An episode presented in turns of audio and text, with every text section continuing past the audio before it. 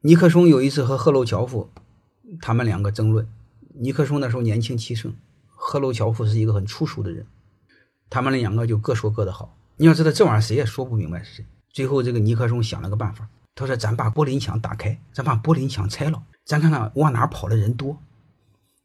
”我不知道各位能不能听明白。最后赫鲁晓夫一句话不说了。所以你就知道，人最诚实的是他的腿，人最不诚实的是他的嘴，特别是男人的嘴。我相信你们女同学一定有共鸣，一定有同感。我们到现在搞不明白，你该相信他的腿，还是该相信他的嘴？嘴是会撒谎的，他腿他是不会撒谎的。我一再说，什么决定人的行为？利益决定行为，不是嘴决定行为。